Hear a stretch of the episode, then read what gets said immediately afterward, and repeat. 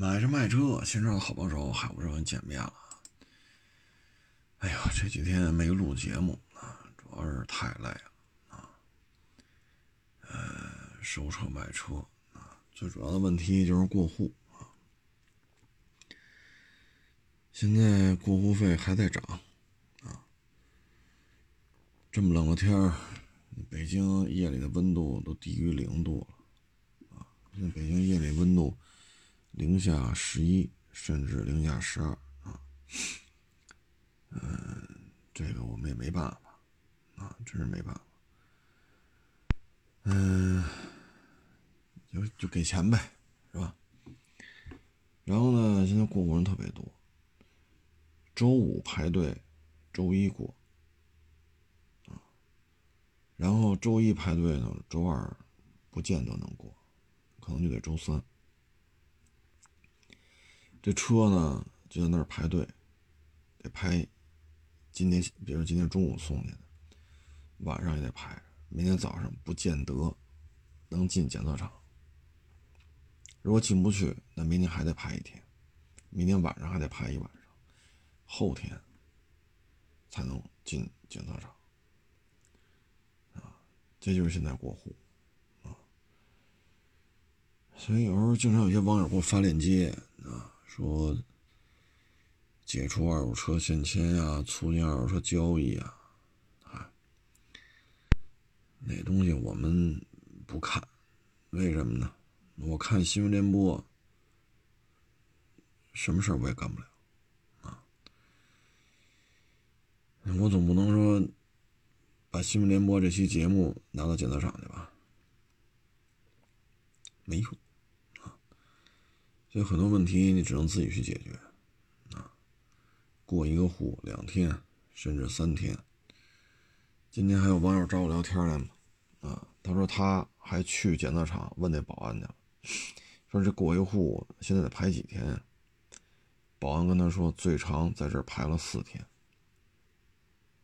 剩下的要排两天的，排三天的，啊，这就是现在过户。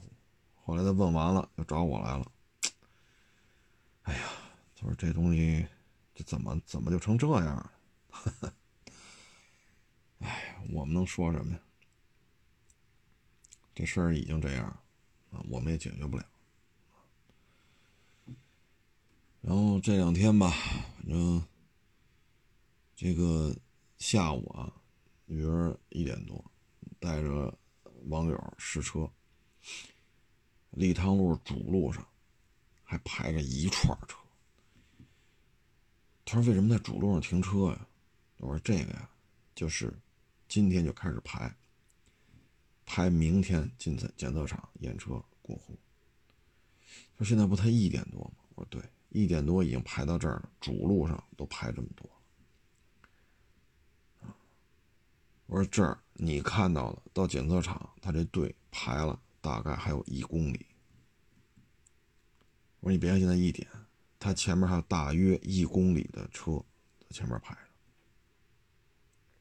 着，所以网友一看也是吓一跳，啊，他说这零下十度，这怎么排呀？我真没办法，啊，人说要一千，要一千二，我们都给，没办法，要不我去排去。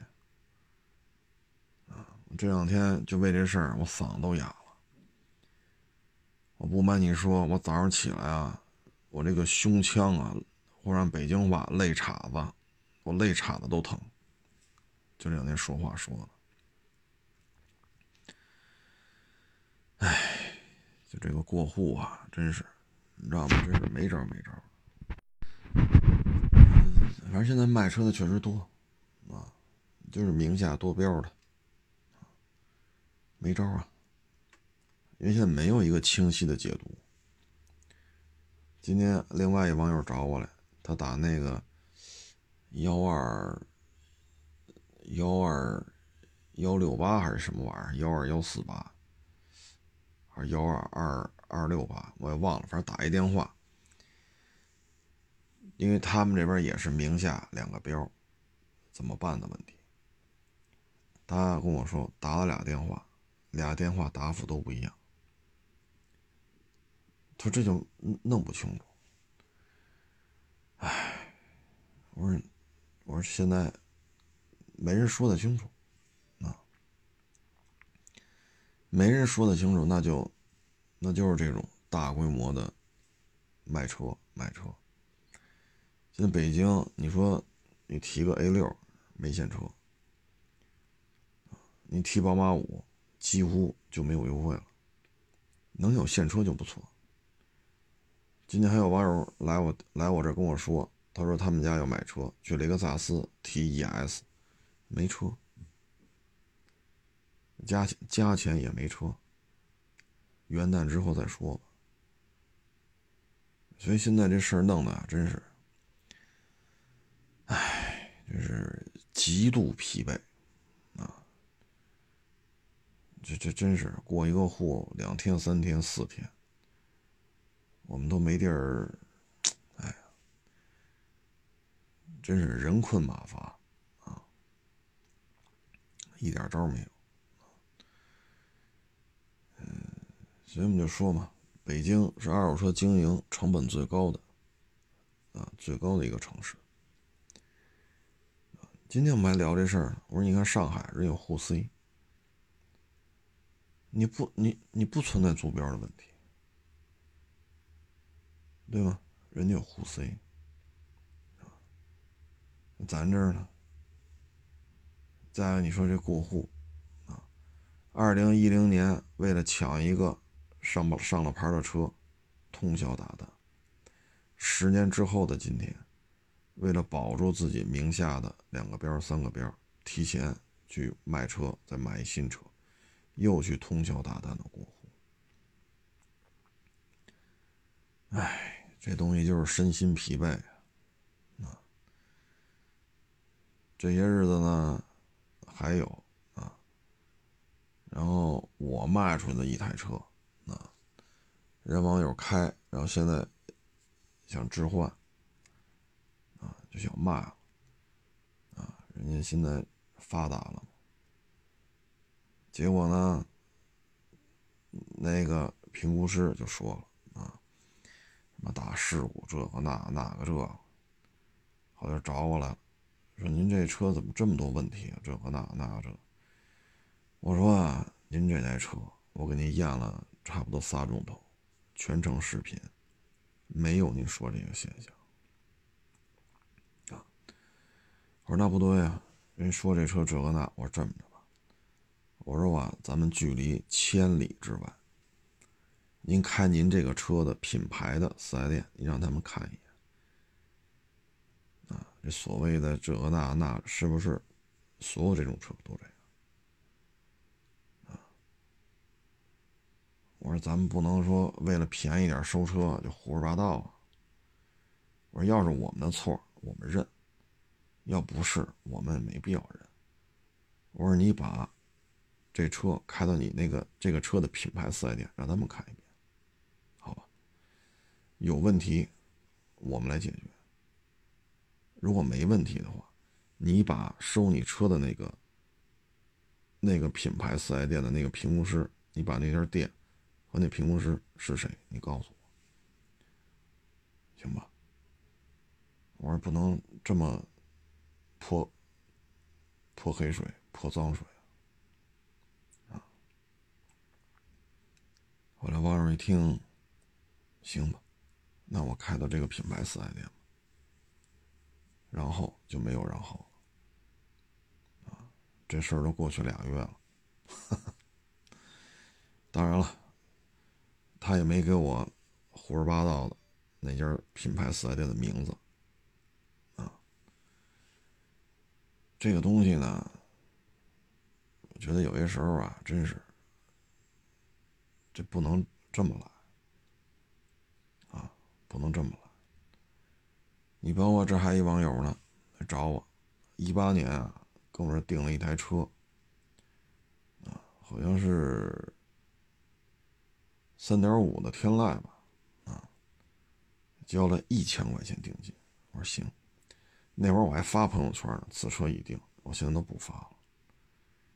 当时呢，我记得啊，是有来店里看，还有其他人看，因为他打了一千块钱，这些人我都给人客客气气的谢绝了。那就等着您来吧。然后他又说他这车他又不要了。我说这个呀，这么多人要这车，三点五的大天籁，啊，这品相这么好，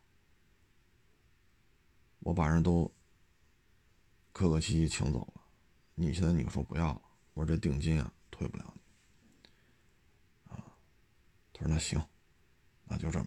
您赶紧联系那些，就是被请走的那些网友吧。这是这是他当时说的。这车呢，我卖给别人了。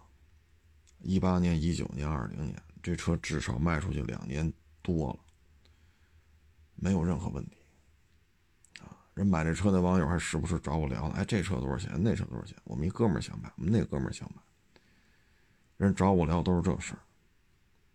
所以时间证明了这台车没有问题。然后过去两年了，现在又找我了，你得把那一千块钱退我。啊，我说啊，定金不退。啊，我把这当时聊天记录截屏我也发过去了。我说你要是在我这儿买，在咱们的成交价基础上，我自降一千块，这是没问题的。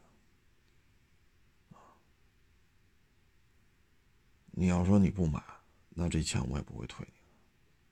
什么叫定金呢？原来我们说过这个案例，它差不多也是去年这事儿。那个皇冠，可能老听众还记得，人家一北京网友开一凯美瑞要置换我的皇冠，他是坐火车来的。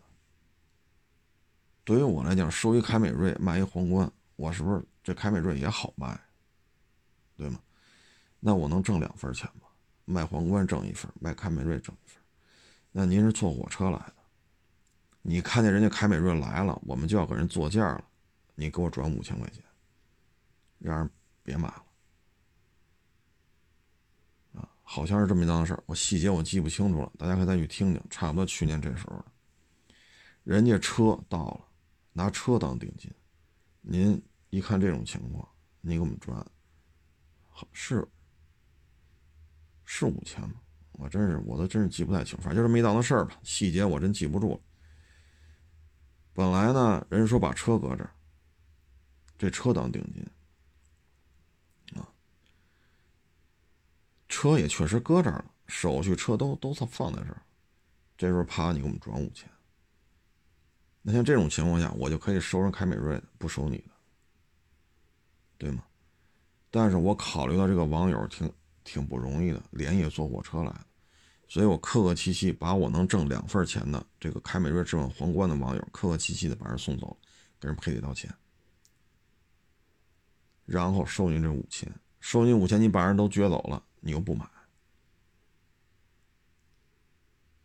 你又不买，最后呢，我们，我说这么着吧，五千块钱再给你退回去，愿意买。下午一点，你把钱交，不愿买，您领了五千块钱，我们就不送你了。盒饭我也给你买来了，我吃什么您吃什么，您别嫌次，咱吃的一样。我出钱买完盒饭，您筷子给您摆好。最后人领了五千块钱走了，连句话都没有。然后这车我们再费劲巴拉了再去买。我有时候就想说啊，就说定金不退，这有错吗？我们退了，我们又落到什么好处了？他领完我们这五千块钱，就把我给删除了。这皇冠人家买走了，开了一年了，到现在没找我。一年了，这车有问题？你说你也是路试了，你也看了，拿漆膜仪你也杵。对吧？打开这儿拆那儿，全都，你说有问题吗？好，我出于好心，我退你了，盒饭也给你买了，连句话都没有，把我删除了。咱在商言商，咱做的是买卖，咱不是搞什么歌星见面会、影星见面会，你交的是定金。我说的车况和你看到这台车不相符，甭废话，我退你钱。我说的车况和你来看到车况相符，你又不买了，我为什么要退你钱？我有时想问一句：我们哪做错了？很简单一个例子，我去网友那儿收车，啊，比如说人家三拨人都在这看车。假如说啊，有出十七的，有出十七万三的，我出十七万五，我出最高吧？哎，你们都走了，我给这网友转五千，完了，我说我不要了，我不喜欢这车，你退我吧。请问这网友会怎么说我？再一个，网友跟我这儿买车，假如说交五千块钱，假如这车三十万，你来了之后，我跟你说三十万不卖你。三十一，你是不是得说我无良车商、黑心车商？但反过来，我们跟网友聊，这车您多少钱？二十二，行，成，车我们看完了，行，给你转二十二。这时候您说了，二十二不卖，二十三，那我们能说什么呀？为什么？就是网友跟车行之间打交道，网友可以坐地起价，我们不能说什么，要么就忍了，要么就别买，回去扭头就走。为什么我们给网友打了五千定金，说这车我要了？第二天咱过户大厅，结果人第二天说了，这车我卖别人了，你出二十三，人就出二十四的。那我昨天给你打了五千块钱，你说二十二好。我给你打了五千，然后打了五千，你说二十三才卖，协商来协商去，最后二十二、二十三取个中，二十二万五，行，一咬牙我们要了。第二天你又不来了，说有人说二十四，你卖给你们单位的谁谁谁了？因为你们都是同事，直接就开走就完了，跟我们这儿太麻烦。那这还不错，还把那五千块钱退我们了。那这事儿你干，网友干可以，我们干就不行。说你给我这定一霸道，多少钱？三十，行，收您一万定金。这有一出三十一的，行，我三十一卖他了。等你过来提，不好意思，三十一卖别人了。你干吗？我就问你，你干不干？你怎么？你怎？你得怎么夸我这祖宗十八辈儿？对吗？所以有些时候啊，做买卖就是做买卖，啊，做买卖就是做买卖。能退是情分，不退也没有什么不可以的。别一说哈。你这怎么对待粉丝？你怎么对待网友？这是在做买卖。我刚才说了，这不是在做歌星见面会、影迷见面会，咱不是在开生日 party。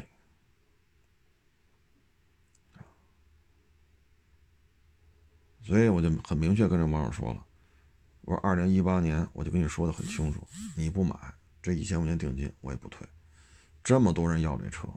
我都给推了，卖给你。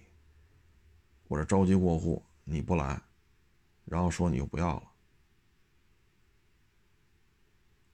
那那这钱我为什么退你？原来我说过拿一千块钱押车的事，老听众都都听过这这个这个这个案例所以你看现在一千块钱定金我们都不收。犯不上这喘气都，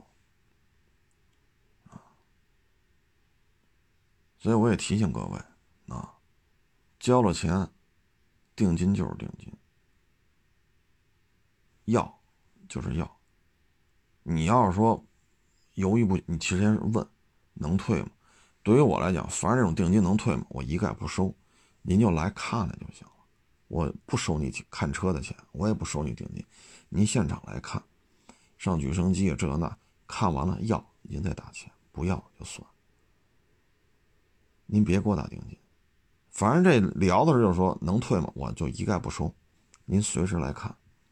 我收了你钱了，别人过来真要刷卡了，我怎么办？我说不好意思，人交一千块钱，那人家没法买了。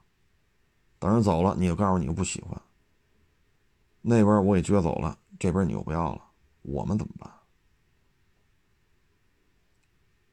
我陪你聊天可以，你来我店里聊可以，你给我买点烧饼，买点火烧，买个包子，没问题，我请你吃盒饭也没有问题，礼尚往来。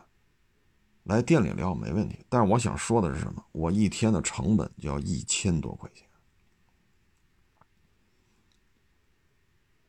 侃大山聊天都没事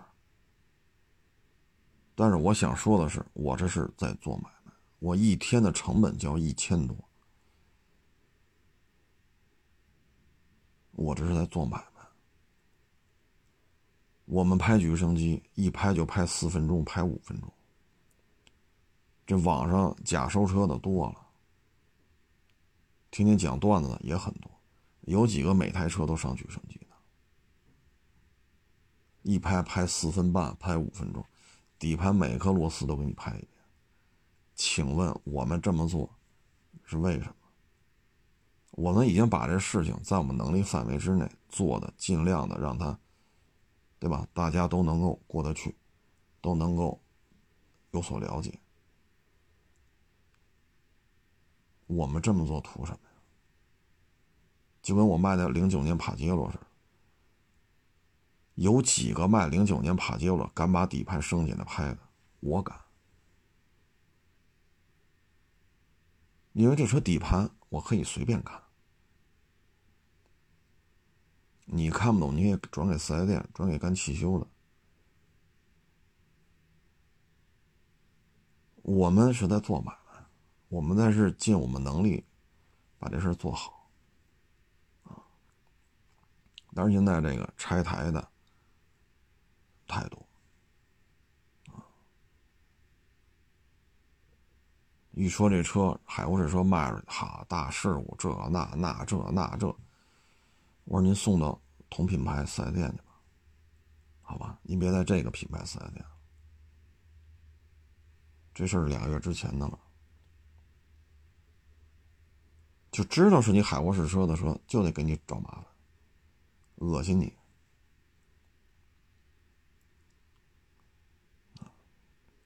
所以我们做买卖，我们尽量做到这种我们能力范围内的一个，怎么说呢？让网友一看很直观。啊，我也不刷流量，我也不买粉丝。但是有些时候我们接触起来，我们觉得确实没什么可聊的了。你像那皇冠，一年前发生的，我退它了，我得到什么了？当时我屋里所有的伙计，包括还有一个要把一个英菲尼迪 ES 二五卖给我的网友都在那儿。那网友说嘛：“你小心点这人不太不太正常，这事办的很很很蹊跷。”那个网友还提醒我，其实像那个事儿，你不耍我吗？所有的货都不能退他钱，凭什么退他？耍咱们呢？啊，把人凯美瑞撅走了，凯美瑞置换皇冠，北京牌置换北京牌撅走了，人车当定金就扔这儿了，手续扔这儿了，车也扔，然后他再给人轰走，收他五千，你还退他？凭什么？所以有些时候啊，心太善做不了买卖啊，大家可以琢磨琢磨。尤其是现在年底了，都缺钱。你看这个月身边就有同行被人骗了，所以做这个行业自己不出事儿。比什么都重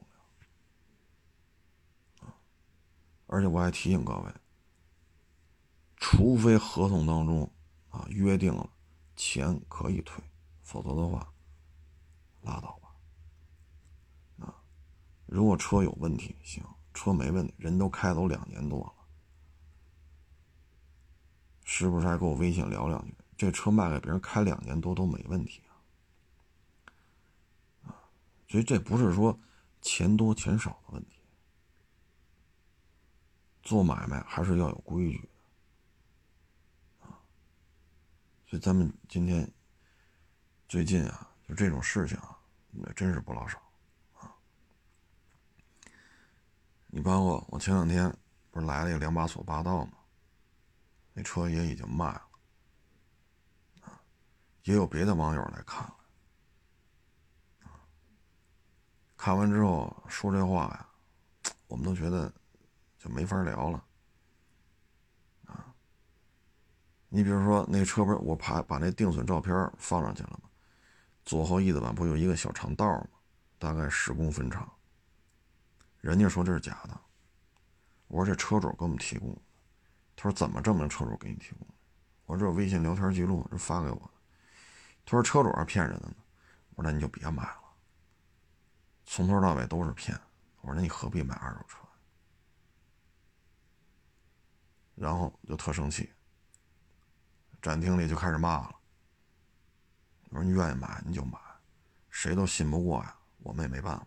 你要骂大街呢，你就骂，行吧？你要觉得零下，就雪都没化嘛那天，你觉得零下你冷，咱上车里，咱在屋里或者上车里，对吧？您骂够了，我们给您送走。你要骂饿了，我给你买个盒饭，行吗？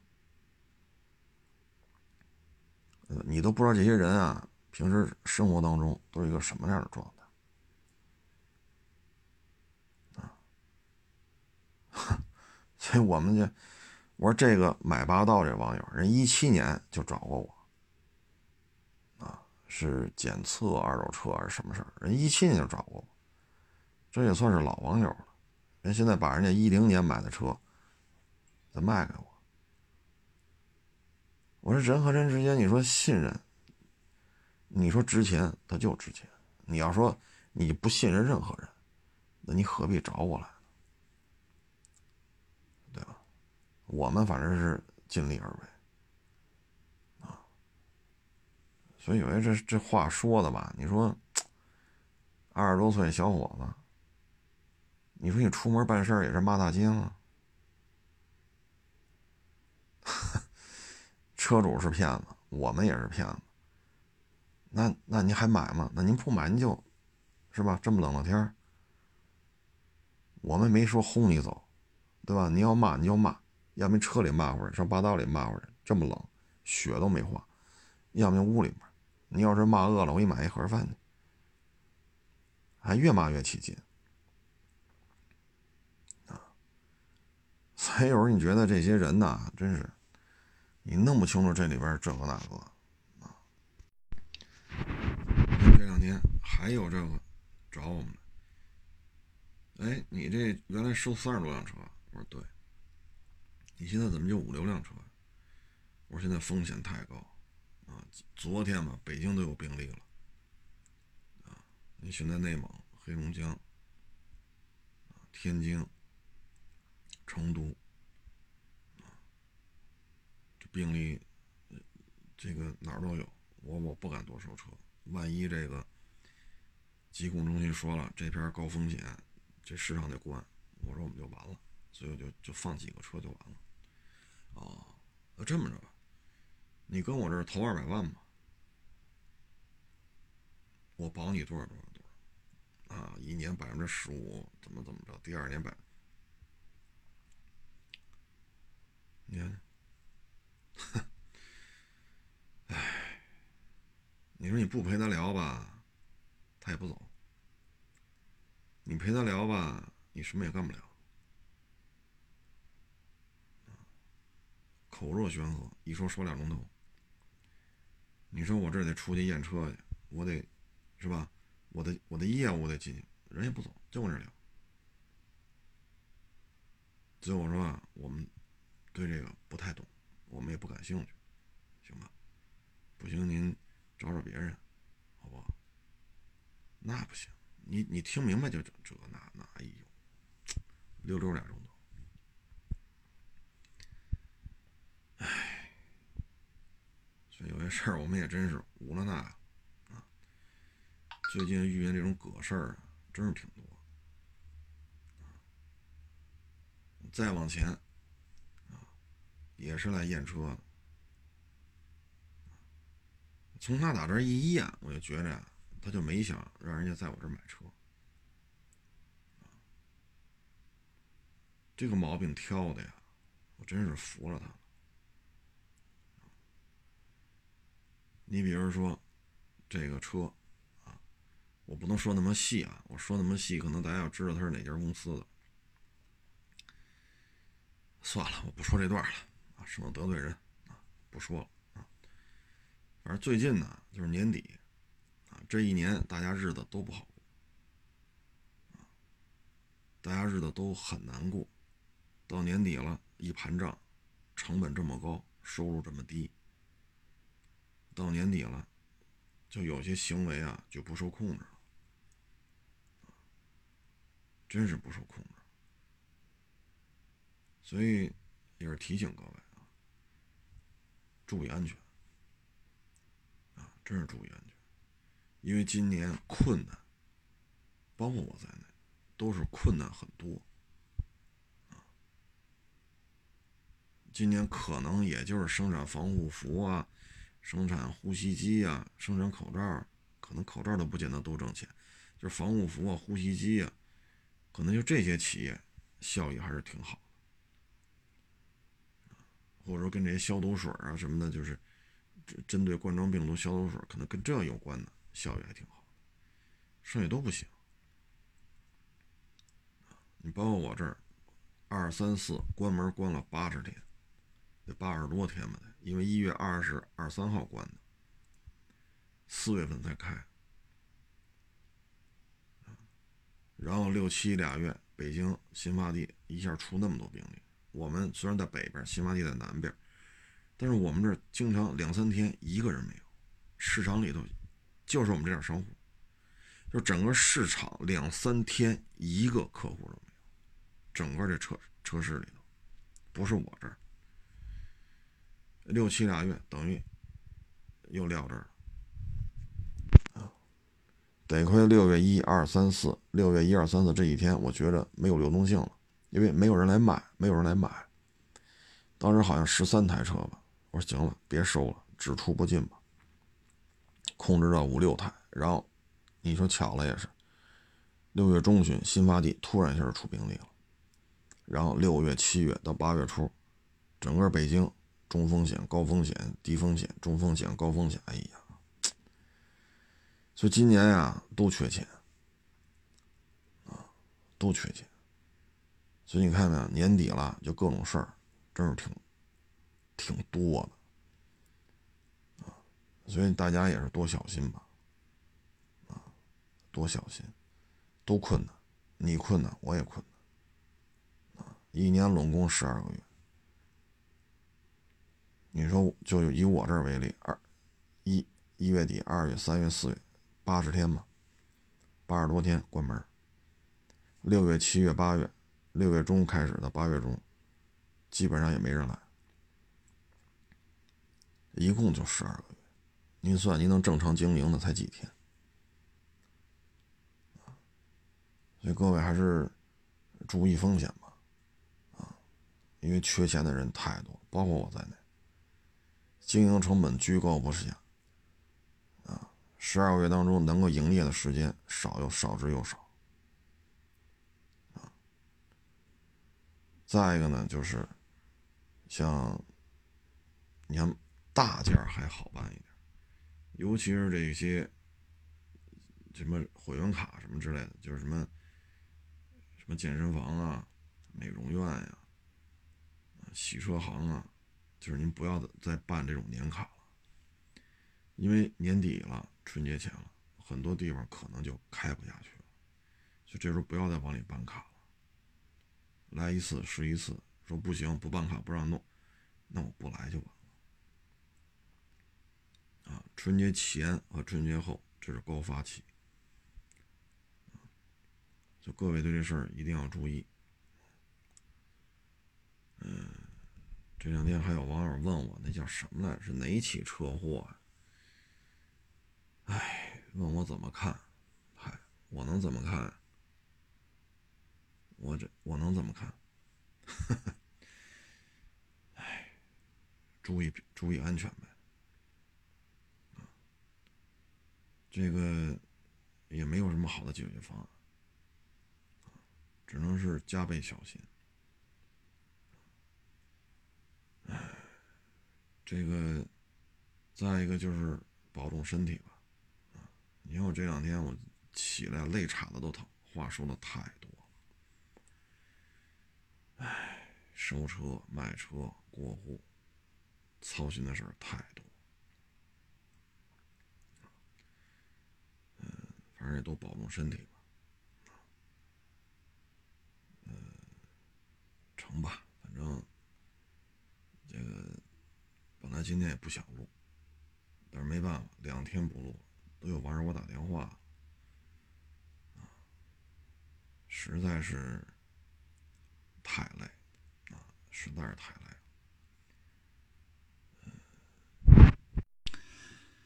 嗯，还有说这个昨天啊是来福上市，啊，他这车我觉得，嗯，就是一十一不缺吧，啊，配置都挺高的，但是九万七千八这起步价啊太高了。嗯，我看了一下，致炫在飞。飞度上市之后，飞四啊，致炫的月销量就只有七八千台了，啊，也就是说被拿走了很多订单。飞度月销量已经做到上万了，来福呢就是一个补充，啊，嗯，所以八幺八、八六八走量的车都给飞度，来福呢就是点缀一下，双车战略嘛，价格上多少得错开。至于以后会不会出八万小几、八万大几的来福，那就看啊。因为来福呢没有什么品牌积淀，这个车系是空白，在国内啊。它不像飞度一二三四都卖了十多年了，它有品牌，这个车的品牌飞度它有一个历史积淀，它有车圈的文化，它有一代一代的传承，但来福没有，横空出世。大家知道它就是飞度，但它叫来福，所以就先紧着飞度了啊。九万七千八，这价真是不低啊，基本上骐达自动挡差不太多吧，价格啊。嗯，至于这个价格，你跟卡罗拉雷凌啊、英朗、轩逸啊、思域啊、凌派。啊就来福这个价位啊，九万七千八起，基本跟这些车就搅和起了。而且九万七千八你要买英朗，那是人家的包牌价，一点八 T 加四十八伏自动挡包牌价，甚至都用不了九万七千八。所以呢，就很多人不看好来福，网上也没什么反应，太贵了。但是从战略层面看吧，飞度加来福。已经具备了超越智炫、智享、威驰、威驰 FS 这四个车的销量的能力啊，已经具备这个可能性，所以就看丰田怎么办了啊！如果在这个级别里，人家二打四把你摁在脚下摩擦，不知道丰田这脸上挂得住挂不住啊！这东西反正丰田现在忙着大车啊，海利亚。汉兰达、加长卡罗拉、加长雷凌、塞纳，有消息说大瓦王可能也要引进，啊，再加上这些，呃，CHR 一泽的混动，啊，还有一些其他车型要出插电，啊，丰田忙不过来，啊，本身这个四个小家伙加一块还能卖一万多台，而飞度一个车就卖一万多。对于丰田来讲，嗨，能卖一万多就卖一万多吧，啊，可能现在都是实在是忙不过来，啊，所以以后呢，我感觉呢，就是致炫威驰可能优惠幅度会稍微大一点。哎，我就走一低价呗，那没办法啊。嗯，行了，各位啊，这个就不多聊了。谢谢大家支持，谢谢大家捧场！欢迎关注新浪微博“海阔试车手”微账号“海阔试车”。